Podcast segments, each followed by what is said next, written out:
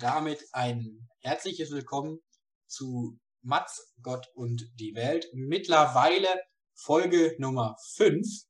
Ich sitze in Borchen. Ähm, mittlerweile ist schon wieder dunkel geworden, aber man konnte den Tag endlich mal wieder genießen. Der Lennart sitzt in Tübingen, ist von seinen Eltern wieder zurückgekommen. Guten Abend, Lennart. Ja, guten Abend. Ich muss mal schauen, dass ich nicht voll mit Schwäbisch loslege. Ähm, ich sitze wieder in Tübingen. Ich freue mich. Wir haben heute einen ganz besonderen Gast. Äh, der PT ist heute bei uns, der Pater Thomas, in Kurzform PT. Ähm, stell dich mal vor, wer bist du? Was machst du heute hier? Ähm, und vielleicht auch schon in einem Satz, was hast du mit Mats zu tun? Ja, wer bin ich? Äh, wie gesagt, bin Pater Thomas, ähm, Jugendliche 44. Äh, ich stecke gerade hier im schönen Münsterland in Mariafeen. Da darf ich seit einigen Jahren äh, arbeiten, vor allem in der Jugendarbeit tätig sein. Und was ich mit Matz zu tun habe, ist eigentlich ganz schnell erklärt. Ich bin so der Verbindungsmann von uns Marianhiller Missionaren ins ähm, Matz-Programm hinein, also Teil des Kernteams. Und ähm, ja, ich bin da, weil heute Podcast ansteht und freue mich riesig, dass ich heute Abend Teil davon sein darf. Wir freuen uns auch mega, mega, mega, dass du äh, Zeit gefunden hast, heute äh, mit uns den Podcast aufzunehmen. Um vielleicht direkt mit der ersten Frage ähm, zu starten. Alle denken sich jetzt wahrscheinlich, huh, da ist ein Pater. Ähm, wie bist du Pater geworden? Ähm, wie bist du vor allen Dingen zu den Marienhildern gekommen? Und wie ist vielleicht das Ordensleben? bei euch in Maria Feen oder auch in Würzburg? Puh, also allein mit der Frage würde sich, glaube ich, schon eine Stunde füllen lassen. Aber fangen wir doch mal vorne an. Naja, ähm, ich war 18, mich hatte noch keine gefragt, ob ich sie heiraten will und äh, dann war für mich klar, dann bleibt bloß noch das Kloster übrig. Ähm, das wäre Variante Nummer eins, äh, trifft aber jetzt nicht ganz so die Realität. Mich hatte schon ganz, ganz lang diese Idee gepackt, vor allem diese Idee, was die Barahilla Missionare mit dem afrikanischen Kontinent verbindet, ihre Tätigkeiten dort. Schon eigentlich als Kind bin ich damit so ein Stückchen groß geworden mit diesen Ideen und der Arbeit und dann ist für mich ziemlich schnell klar geworden, äh, das möchte ich zumindest mal ausprobieren und gucken, ob das für mich das Richtige ist. Und das ist es, was mich da in diese Ordensgemeinschaft der Barahilla Missionare gebracht hat. Also nach der Logik, dass wenn man vor 18 noch nicht äh, zum Heiraten gefragt wurde, müsste ich jetzt auch bei den Marienheller eintreten. Lukas, du wahrscheinlich auch, oder? Ich wäre wahrscheinlich schon seit drei Jahren ähm, auch Ordensbruder, ja. ähm, wir haben genug Zimmer frei. Das wäre kein Problem. Also du hast gesagt, dass es bei dir schon ziemlich früh feststand, dass du es mal ausprobieren möchtest. Und ähm, ich glaube, zu dem Prozess, bis man dann wirklich äh, eintritt, bis man Priester ist, hat man ja auch sehr viel Zeit noch nachzudenken. Ähm, vielleicht kannst du da noch kurz sagen, welche Stationen hat man so und welche sind vielleicht ganz schwierig auf dem Weg zum Priestertum? Also für mich war Station 1 äh, überhaupt mit dem Ordensleben in Kontakt zu kommen. Das war, als ich, als ich neun war, durch meine, durch meine Eltern, ähm, wo da Kontakt zu den Maranhiller Missionaren entstanden ist. Meine Eltern, die mal in Südafrika gewesen sind, dort die Arbeit auch der Maranhilla haben erleben dürfen und das hat mich so auf den Weg gebracht und ja, ich wollte es einfach ausprobieren und so schnell wie möglich. Das heißt, ich habe Abiball geschwänzt, ähm, bin also mit gepackten Koffern in die Schule gefahren, habe mir dort mein Abi-Zeugnis geben lassen und bin dann direkt von der Zeugnisverleihung nach Würzburg gedüst und dort äh, äh eingezogen. Ja, weil ich wirklich nicht abwarten konnte, ähm, ja, das auszuprobieren und da hineinwachsen zu dürfen. Und wie du schon gesagt hast, Lennart, ähm, das sind so verschiedene Schritte, die damit eine Rolle spielen. Zuerst mal ein Reinschnuppern, gucken, ob das äh, zu einem passt, ähm, bis man dann zum ersten Mal ähm, die Gelübde ablegt, also diese drei Versprechen, Armut, Ehelosigkeit und Gehorsam. Das zieht sich dann wieder über einige Jahre, bis man dann zum Schluss äh, die, e, das ewige Versprechen, die ewige Profess ablegt, also auf Lebenszeit äh, sich der Gemeinschaft anzuschließen. Und ähm, also ich muss sagen, da war für mich kein wirklich schwieriger Schritt mit dabei gewesen. Äh, diese Flamme hat da in mir gebrannt und brennt immer noch. Von daher, ich habe genau das gefunden, wo ich da hingehöre. Vielleicht kannst du auch noch in zwei, drei Schritten sagen, nachdem du jetzt einmal gesagt hast, wie man ungefähr ähm, Pater wird, ähm, wie sieht so das alltägliche Leben aus? Ähm, ich glaube, viele Leute haben immer so im Kopf, ja, im Orden, da ähm, betet man den ganzen Tag, feiert nur Messen, ähm, aber das wissen Lennart, das weißt du, das weiß ich, das ist nicht so. Ja, ähm, vielleicht kannst du einfach kurz erklären, ähm, wie sieht so ein typischer Mittwoch bei dir aus? Mhm. Genau, da kann ich jetzt auch nur von mir und meiner Gemeinschaft äh, äh, reden. Das heißt, in einer anderen Ordensgemeinschaft oder auch in einem anderen Haus von uns würde das schon wieder ganz anders aussehen. Ein typischer Mittwoch beginnt ähm, bei mir, dass der Wecker so um Viertel vor sechs äh, klingelt. Dann ähm, ist aktuell um 6.25 Uhr haben wir unser Morgengebet, dauert so Viertelstunde, 20 Minuten. Dann feiern wir gemeinsam ähm, Heilige Messe. Normalerweise steht dann für mich Arbeit an hier im Jugendhaus. Äh, da würde ich mich um eine Jugendgruppe, eine Schulklasse kümmern, äh, die da ist. In der Regel bis zum Mittagessen hin. Dann haben wir Mittagsgebet und Mittagessen. Am Nachmittag geht es dann entsprechend weiter in den Tätigkeiten, äh, die anstehen. 18.15 Uhr Abendgebet, Abendessen und dann am Abend gemütliches Beisammensitzen mit den Mitbrüdern, bisschen gemeinsam ähm, Fernseh schauen, bisschen sich unterhalten über den Tag. Das ist so die Struktur, die so die Tage bei uns hier im Haus haben. Okay, das bedeutet dann, dass auch alle Mitbrüder eine eigene Tätigkeit, einen eigenen Bereich haben, so wie ich das verstanden habe. Und ähm, jetzt haben wir ja so eine kleine Idee davon, äh, wie es bei dir aussieht in Marienfeen und vielleicht bei den Marienhillern allgemein. Und mich würde jetzt noch ja, interessieren. Ich weiß es auch ein bisschen von meinem eigenen Einsatz. Aber Kirche ist nicht gleich Kirche. Es gibt ja die Kirche in Marienfeen, es gibt die Kirche in Juja Farm, in Nairobi, in Kenia, in Tansania. Ich denke, äh, Kirche an sich ist auch immer sehr unterschiedlich, wird unterschiedlich wahrgenommen, unterschiedlich erlebt. Ähm, vielleicht können wir im Kleinen einfach äh, drüber reden, wie sieht es bei den Marienhildern aus? Hat dann jede Gemeinschaft den gleichen Tagesablauf, den du gerade erzählt hast, mit Morgengebet, Morgenmesse. Und ähm, was mich auch noch interessieren würde, ähm, ja, der Umgang mit der Gemeinde vor allem. Also was ich erlebt habe, ist, dass die Gemeinde in Kenia sehr viel größer war als bei mir zu Hause, dass die Kirche eine ganz andere Rolle eingenommen hat für mich, aber auch für die Menschen, äh, glaube ich, in Chucha Farm auch, als es bei mir zu Hause so war. Ähm, ja, vielleicht kannst du einen kleinen Vergleich ziehen. Du warst ja selbst auch schon oft im Ausland. Also ich würde sagen, bei uns ist es so, und es gilt wohl weltweit, dass so diese Abläufe Morgengebet, Messe, Mittagsgebet, Mittagessen, ähm, Abendgebet, Abendessen und so die Zeit gemeinsam am Abend, das ist das, was so universell äh, ist. Die Zeiten sind halt anders. Hängt dann eben je nach Aufgabenbereichen zusammen, dass man den früher oder später anfängt, unterscheidet sich auch nochmal der Werktag vom Samstag oder vom Sonntag. Aber das ist so, glaube ich, schon so eine einheitliche Struktur, ähm, die wir da haben. Ja, der andere Aspekt war ja so dieser Punkt, ähm, wie ich so Kirche erfahre und, und erlebe.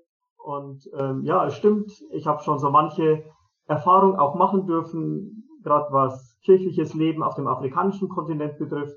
Ich habe ein Jahr in Simbabwe äh, leben und arbeiten dürfen. Für die, die es nicht wissen, das liegt nördlich von, von Südafrika und bin in den letzten Jahren auch immer wieder in Kenia und Tansania unterwegs gewesen. Und ja, ich muss sagen, dass meine Erfahrung da schon ist, dass so die Grundzüge wiedererkennbar sind, aber so kirchliches Leben äh, schon anders aussieht. Ähm, ich würde mal sagen, während hier bei uns in Europa, in Deutschland, ähm, hier in Mariafeen schon natürlich deutlich spür- und erfahrbar ist, dass so Akzeptanz von kirchlichem Leben, auch von gelebtem Glauben schon ein Stück weniger wird, auch in der Gesellschaft weniger Platz irgendwo hat. Da ist so meine Erfahrung, wenn ich mal jetzt da auf Chucha Farm in Kenia schaue, irgendwo eine ganz, ganz andere, wo gelebter Glaube irgendwo für die Leute in den Alltag irgendwo mit hineingehört und das lässt mein Herz schon ein ganzes Stück höher schlagen und wenn ich dann zurückkomme, äh, wieder hierher nach, nach Deutschland, da ist schon ein Stück Wehmut dabei, zu spüren, wie es auch sein könnte und dann eben hier unsere doch etwas schwierige Situation von Kirche gerade zu erleben. Ja, PT, wir haben jetzt schon ähm, ganz oft über die Marian Hiller gesprochen. Du bist ein Marian Hiller. Kannst du die uns vielleicht einfach mal äh, kurz vorstellen? Was macht diesen Orden aus? Ja, wir sind eine ähm, Missionsgemeinschaft, die entstanden ist ähm, ausgehend des 19. Jahrhunderts, so in dieser Zeit, als da eine große auch Missionsbegeisterung da war, was so diese Arbeit auf dem afrikanischen Kontinent betraf, in dessen äh, Zug wir entstanden ähm, sind. 1882 ist unser erstes Kloster gegründet worden in, in Südafrika und wir sind eine Gemeinschaft, die sowohl Männer als auch Frauen hat, also zwei eigenständige Gemeinschaften. Wir Missionare von Maranhil, der männliche Zweig, und die Schwestern vom kostbaren Blut, der weibliche Zweig, die den gleichen Gründer, Stifter haben, die gleiche Spiritualität, auch ein Stück Identität und Charisma. Und ja, wir arbeiten hauptsächlich auf dem afrikanischen Kontinent, aber haben auch noch so ein paar Exoten äh, in, im asiatischen und äh, südamerikanischen Raum. Also Exoten im Sinn von Einsatzfeldern. Ja, jetzt haben wir ja viel über die Marin Hiller gehört, viel über dein persönliches Leben, viel ähm, über das Ordensleben, auch ein bisschen über Kirche, wie Kirche sein kann, wie es bei uns ist, Vergleiche gezogen. Ähm, aber jetzt wollen wir noch mal ein bisschen persönlicher werden. Ähm, was dir, glaube ich, ganz stark am Herzen liegt, ist ähm, eine Vereinsarbeit, die du machst ähm, in deinem Heimat, wo du herkommst, in deinem Heimatdorf ähm, mit Spendenaktionen, ähm, wo du dann auch den Kontakt mit Kenia, glaube ich, vor allem Ostafrika auch sehr intensiv pflegst. Ähm, vielleicht kannst du da auch noch irgendwie ein bisschen drüber erzählen, was da deine Rolle ist. Äh, da steckt, glaube ich, auch deine Familie ein bisschen dahinter. Und äh, ich weiß, das liegt dir sehr am Herzen, deswegen äh, erzähl mal ein bisschen darüber. Ja, als meine Eltern damals äh, 1985 von ihrem vierwöchigen Aufenthalt in Südafrika zurückgekommen sind, äh, da war für sie völlig klar, ihr Leben kann jetzt nicht einfach so weitergehen, wie es vorher war, sondern diese Erfahrung, die muss irgendwo auch Früchte tragen. Und äh, dann haben sie mit Freunden und Nachbarn ähm, ja, angefangen, die Arbeit von uns Marian Hillern äh, zu unterstützen. Da ist dann ein eigener Förderkreis äh, daraus entstanden und ähm, der mittlerweile um die 240 äh, Mitglieder hat.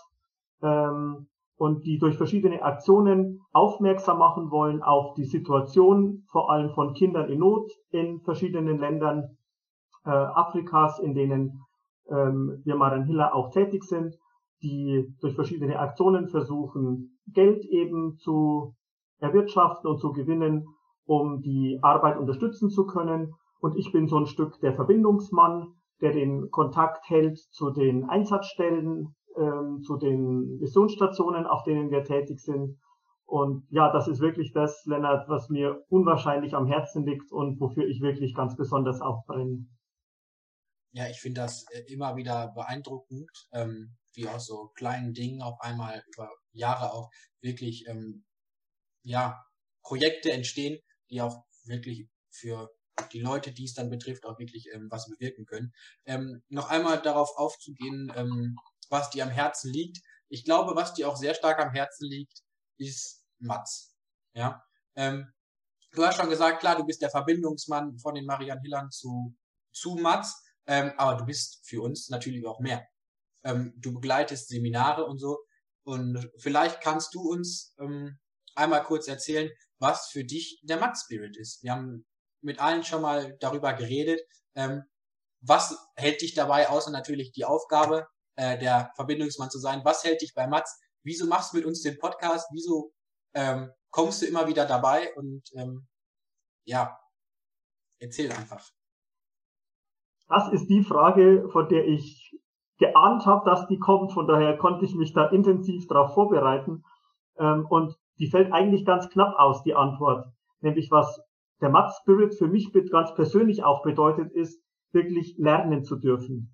Und zwar gerade lernen zu dürfen, was auch unsere äh, globale Welt betrifft und wie sie so tickt, ähm, sich immer wieder hinterfragen zu lassen, was postkoloniale Strukturen betrifft, Thema Rassismus, White Saviorism und da selber auch mich selber ähm, hinterfragen zu dürfen, hinterfragen zu müssen, ähm, das ist das, was für mich Matt so unwahrscheinlich lebendig äh, äh, macht und warum ich unwahrscheinlich gern dabei bin. Auch die Sofaecken ähm, Dienstagabends ist da das, was für mich unwahrscheinlich bereichernd ist. Das ist das, was mich wirklich bei Mats gut hält. Und ähm, ich bin unwahrscheinlich gern bei den Seminaren dabei, junge Menschen auch mit darauf vorzubereiten, diesen Schritt äh, zur Einsatzstelle hingehen zu dürfen. In ein paar Wochen steht der Osterkurs an. Ich hoffe, dass der in Präsenz äh, wird stattfinden dürfen, ähm, mit den jungen Leuten die Kar- und Ostertage gemeinsam zu feiern, äh, mit ihnen drüber zu reden, ähm, was wir in Eucharistie eigentlich feiern und ähm, ja, mit ihnen so die wichtigsten Festtage in diesem Kirchenjahr äh, begehen zu dürfen. Ach, das ist schon das, wo mir wirklich das Herz aufgeht. Hm? Da geht nicht nur dir das Herz auf, wenn du so erzählst. Ich habe jetzt schon sehr viele Antworten auf diese Frage gehört und die gefällt mir besonders gut. Also das Lernen in den Mittelpunkt zu stellen. Ähm, jeder und jede, die, glaube ich, Mats gemacht hat, hat in der Vorbereitungszeit, aber auch während des Jahres unheimlich viel gelernt. Es ist irgendwie, das lässt mich, oder ja, ich glaube, es lässt auch niemanden richtig los. Ähm, also vielen Dank für das Teilen deiner Gedanken da. Und ich glaube, mich würde jetzt noch interessieren, Lukas, du fragst jetzt schon seit Tagen Leute und was der Mudspirit für sie ist und schneidest sogar gerade noch ein Intro zusammen ähm, mit den Antworten des Mudspirits. Deswegen frage ich dich jetzt, Lukas, was ist denn der Mudspirit für dich? Ja, äh, nette Überrumpelungsaktion von dir. Ähm, für mich war eigentlich die Frage oder die Antwort auf die Frage, was ist Mudspirit, ähm, für mich schon vor der ganzen Recherche quasi klar. Mudspirit ist für mich ähm, Ankommen, Familie und Gemeinschaft. Ankommen und angenommen werden, wie man sonst nirgendwo erlebt. Also das fing schon damals bei mir mit dem Infoseminar an. Ähm, man, man fühlt direkt eine Wärme ähm, und ist einfach schön, äh, wenn man mit Matzlern zusammenkommt, äh, die immer wieder aufblühen zu lassen und es kommt immer wieder. Ja, und das ist halt wie so eine zweite Familie, und das ist ja auch so unser interner Running Gag, dieses einmal Matz, immer Matz und dass man vom Matz zum Malz wird, zum Matz auf Lebenszeit. Äh, ich glaube, das erzählt schon eine ganze Menge darüber, was Matz eigentlich ist. Ich glaube, besser hätten wir es im Endeffekt jetzt gar nicht zusammenfassen können. Äh, danke dir, PT.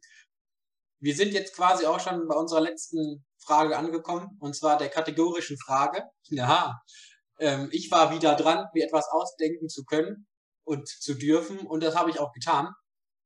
Und heute geht es um Mats, aber sonst haben wir immer zu Einsatzländern gefragt. Ähm, heute bleibe ich in Deutschland und frage, ähm, es gibt ja nicht nur die Spiritaner, über die wir ausgereist sind, ähm, sondern noch viele andere Organisationen.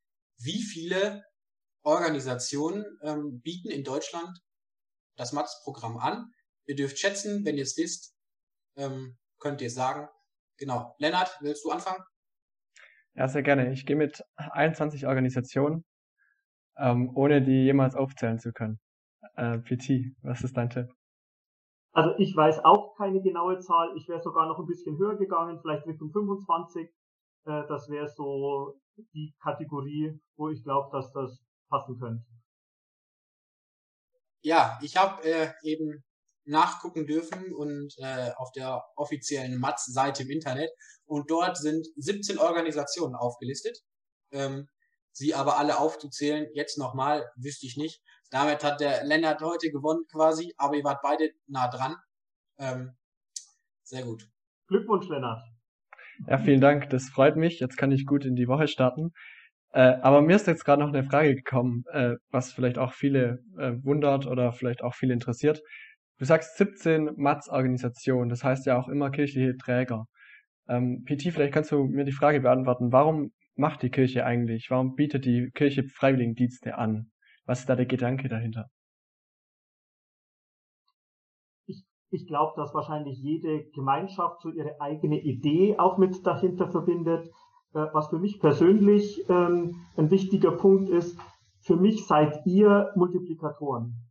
Für mich seid ihr äh, Menschen, die diese Erfahrungen, die sie gemacht haben in den Einsatzländern mit diesem etwas sperrigen und schwierigen Thema Mission, aber die dann eben zurückkommen und ihre Erfahrungen gemacht haben und diese Erfahrungen einfach mit hineintragen in, in ihre Gesellschaft, in die Menschen, mit denen sie zu tun haben.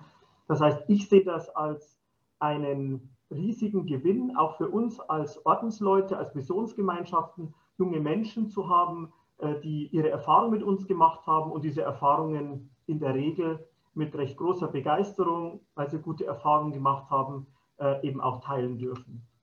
Ja, dann haben wir den Bogen wieder geschlagen zu deiner Definition des Matzbilds. Also es geht dann auch wieder um Lernen, gegenseitiges Lernen äh, zwischen Orten und auch Matz und vielleicht auch zwischen Matz und der Gesellschaft, wenn ich das richtig verstanden habe. Ähm, vielen Dank. Also ganz neue Impulse jetzt wieder bekommen durch dich, PT. Danke, dass du da warst. Danke, dass du mit uns gesprochen hast. Danke, dass du so offen unsere Fragen beantwortet hast. Wir hatten einen großen Spaß. Ähm, wir freuen uns, das einfach jetzt auch rauszusenden und auch zu mit multiplizieren. Danke euch für euer Engagement. Danke, Jungs. Genau, ja, herzlichen Dank. Ähm, ich weiß nicht, wie es dir gegangen ist, Lennart. Ähm, ich hätte noch den ganzen Abend mit Fragen dich löchern können, äh, aber das würde leider einfach den Rahmen sprengen. Ja, ich glaube, das, das führe ich jetzt einfach fort, aber nicht on air. Genau. Ähm, danke, dass ihr zugehört habt. Äh, schaltet auch nächstes Mal wieder ein, wenn es heißt Matzgott und die Welt. Und wir hören uns.